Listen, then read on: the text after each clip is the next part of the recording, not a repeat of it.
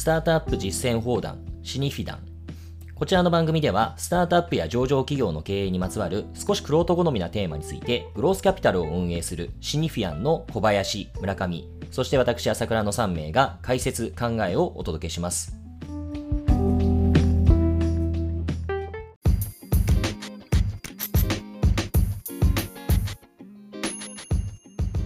はい、こんにちは。シニフィアンの朝倉です。シニフィアンの小林です。こんにちは。シニフィアの村上です。はい、えー、っと、ここ最近ですね、えー、ずっとグロースキャピタルの視点ということで、えー、まあ、レートステージのスタートアップを、まあ、グロースキャピタルを運営している、まあ、シニフィアンの立場からすると、まあ、どういった観点で見ているのかといったことについて、えー、お話をしています。で、今回はですね、まあ、その一連のシリーズの中で、えー、まあ、特に事業の本質的な価値に関わるお話をまた今日もしていきたいと思うんですが、まあ、事業の本質的な価値をまあブレイクダウンしてきたした際の、まあ、1項目ですね。えー、事業の社会性、えー、サステナビリティというような話を、えー、したいと思います。で、この項目ですね、今までお話ししていた内容と、あの、まあ、ひょっとすると、えー、毛色が違うようなトピックに見えるかもしれません。今まで話してた話っていうと、まあ、プロダクトの完成度はどうだとか、ユニットエコノミクスは成立しているのか、あ競争優位性はあるのか、あと、まあ、前回だと既存事業の持続的な成長余地はあるのかと。まあ、要は儲かるのどうなのっていうようなところに直結するような話が中心だったかと思いますけれども、えー、この事業の社会性、サステナビリティっていうのは、まあ、パッと聞きそういった、なんて言うんでしょうね、ビジネスの文脈からは、ちょっと遠いように聞こえるテーマかもしれないんですけれども、じゃあその意味って何なのかっていったことについて、え考えてみたいと思います。そうですね。じゃあ私の方からまず2点、あのグロースキャピタルならではの視点があるかなと思っているのが、やっぱりある一定程度成長が実現されている。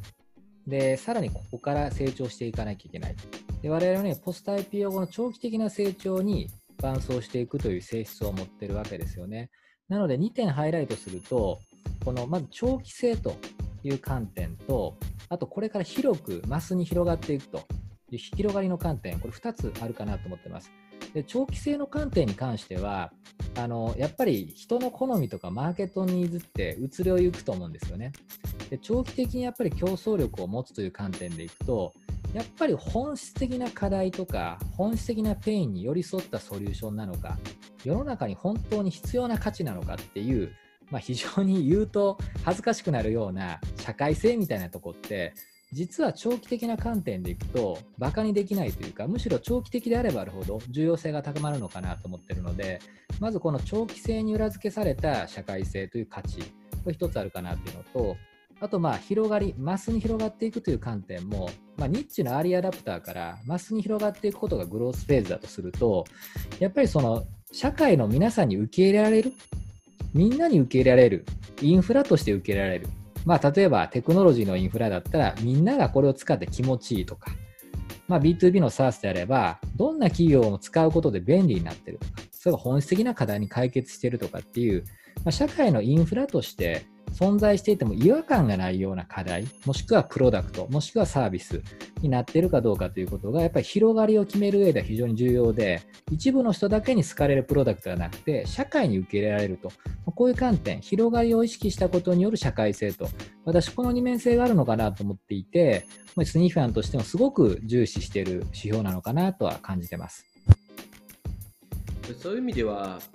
世の中では、まあ、まさに ESG 投資とかが注目されてたりとか、まあ、SDGs っていうのをより企業も意識するようになったりとか、まあ、そういう大きな社会的流れがあるので、あそういう流れに乗ったんですねっていうふうに思われるかもしれないですけども、実は、まあ、そういう流れが出てきていることも、実はそれがより長期的なリターンに相関性が高くなってきているということが、実は背景にあって、実は長期の投資っていうのを意識すればするほど、こういう観点はやっぱりこうないがしろにできないいうことの表れなのかなというふうに思いますね。そうですね。あのこれって何も私たちがなんかいいことしてますって言いたいから言ってるわけではなくて、まあ、もちろんあの私たち自分たちの会社のパーパスとして、えーまあ、事業を通じて社会課題を、えー、解決していくんだっていうこと掲げていますから、もちろん、えー、これっていうのは、まあ、そうした私たちの存在理由に直結する内容ではあるんだけれども、ただ同時にこれが、まあ、自分たちのビジネスにも強く紐づいているということですね。まあ、それこそあの村上さんの出身会社である、まあ、ゴールドマン・サックスなんかはあのよくロングターム・グリーディというロングターム・グリーディってこれあれかな？日本語で言うと長期的に貪欲とか長期的に強欲って訳せばいいんですかね。ねご存知ですね。うん、まあ、っていうような、まあ、形容詞というか、冠言葉がつく組織として知られていますけれども、まあけど発想は非常に同じで、別に短期的にたまたまあアービトラージを抜いて、まあこれ日本語で言うとちょろまかすぐらいの感じですよね。っていうと怒られるかもしれないけども。まあ何か、あの、うん、なんかこすいことをして儲けるというよりも、長期間その会社に貼ることによって、ちゃんと儲けさがっぷり儲けさせてもらいますよという。私たちのビジネス構造に鑑みたときに、やっぱりたまたまその時々のトレンドだとか、人気に乗って儲かっているようなビジネスではなくて、えー、世の中に本質的に必要にされているものじゃないとなかなかそんな長期的にがっぷり儲けることはできない。まあ、あえてこれ儲けるって言い方してますけど、今も。できない。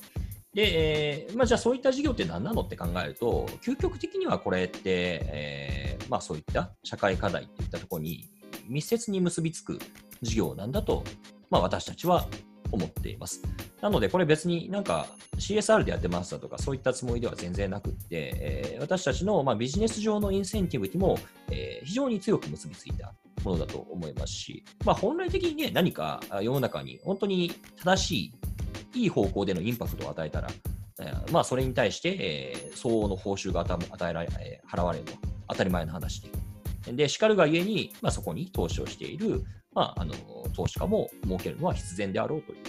まあ、そういう考えに乗ってるということですね。で、まあ、もう一つちょっと加えると、よくあるその、なんでしょう、CSR 的な取り組みって、えー、なんて言うんでしょうね、会社の事業でビジネスをやらせてもらう、なんて言いましょうか、その言い訳として、これちょっとあえて悪い言い方してますけど、自分たちがビジネスをやっていることを正当化するために、その言い訳として、えー、実は事業と全然関係ない、なんか社会貢献活動みたいなことをしており、であるがゆえに我々、えー、こんないいことやってますよといったことをですね、いたずらに吹聴するような、まあそういったビジネスの言い訳としての社会貢献活動であると、えー、私にとって見えるって、えー、非常によくあってですね、これって本来意味ないだろうと思うわけですよ。だってやっぱり事業って何かそこにニーズなりお客さんがいて、であるがゆえに成立するわけですから、それは本来、本来的にですね、誰かの課題を解決しており、誰かに何か貢献している、その結果として、え、お金を得ているはずなんだから、だから本来的にやってる事業そのものが何か善なるもの、社会課題を解決するものであってしかるべきだと思いますし、そういったものが残っていくんじゃないかなと。まあ、これはちょっと非常に青臭い議論かもしれませんけれども、まあ、そういうふうに考えています。私もそういう意味だとその資本主義っていうのが、まあ、長い間ある側面にだけハイライトされて、まあ、まあ本当に儲けるっていうことだけに短期的にハイライトされてた時代が長く続いたと思うんですけども本当に真面目にこのステークホルダーの概念が広がらなきゃいけないと思っていてやっぱり世の中に受け入れられるっていうことが、まあ、そもそもサービスの浸透の意味も必要だってさっき申し上げたのに加えてあとやっぱりその世の中からやっぱ人物金っていうのがやっぱり集まるような会社要は講義にステークホルダーを捉える。株主だけじゃなくて従業員だけじゃなくてその地域社会であるとかいろんなものに講義にステークホルダーを置いてバリューを出していく人が結局最終的な人物金をうまく集めてつないでいける。まあ、こういったことはより価値を生みやすくなっている社会なのかなということ、あとはやっぱりその、まあ、パートナーシップ、連携による、まあ、競争力とか広がり、あとやっぱり人材ですよね。人材の採用においてもこう社会性の高いことをやっていることによってより競争力のある人材を集めていくと。やっぱりスタートアップの初期のようになんか SO のインセンティブとか面白そうだだけじゃなくてある程度グローしていくとこういった社会性ってもの自体が持つインパクトでどんどん増していくと思うんですね。これ多分上場企業大企業になっても続くものがまあ、レイトステージからポスト IPO にかけて、まさに重要性が高まり始める局面、これだむしろ磨いていかなきゃいけないものなのかなって感じているので、我々長期投資を標榜している以上ですね、ここは真面目に取り組んで評価の対象にして見極めていきたいなと思ってる次第です。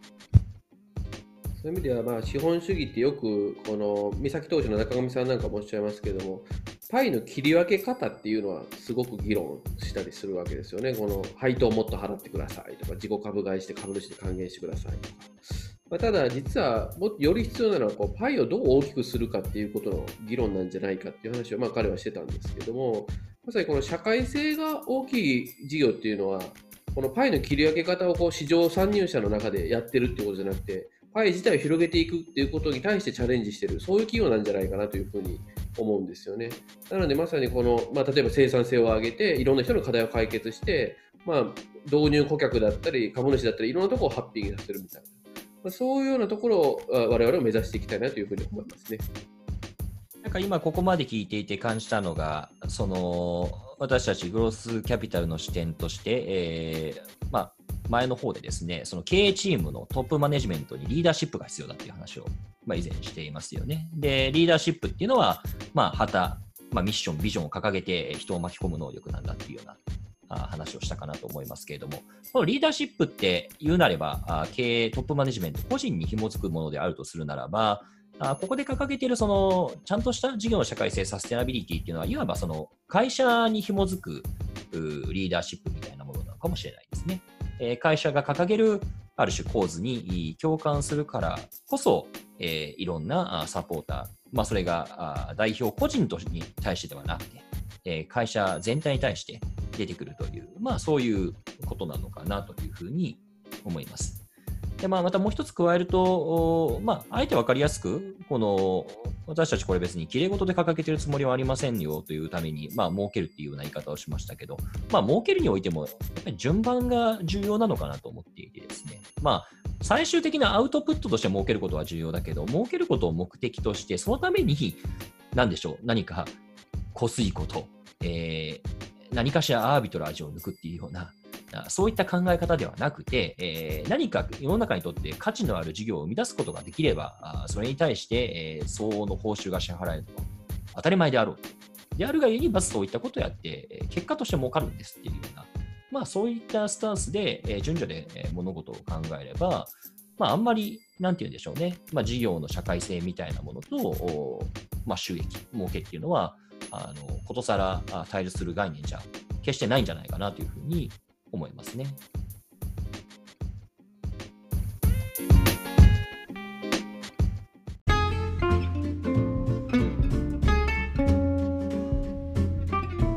最後までお聞きいただきありがとうございました。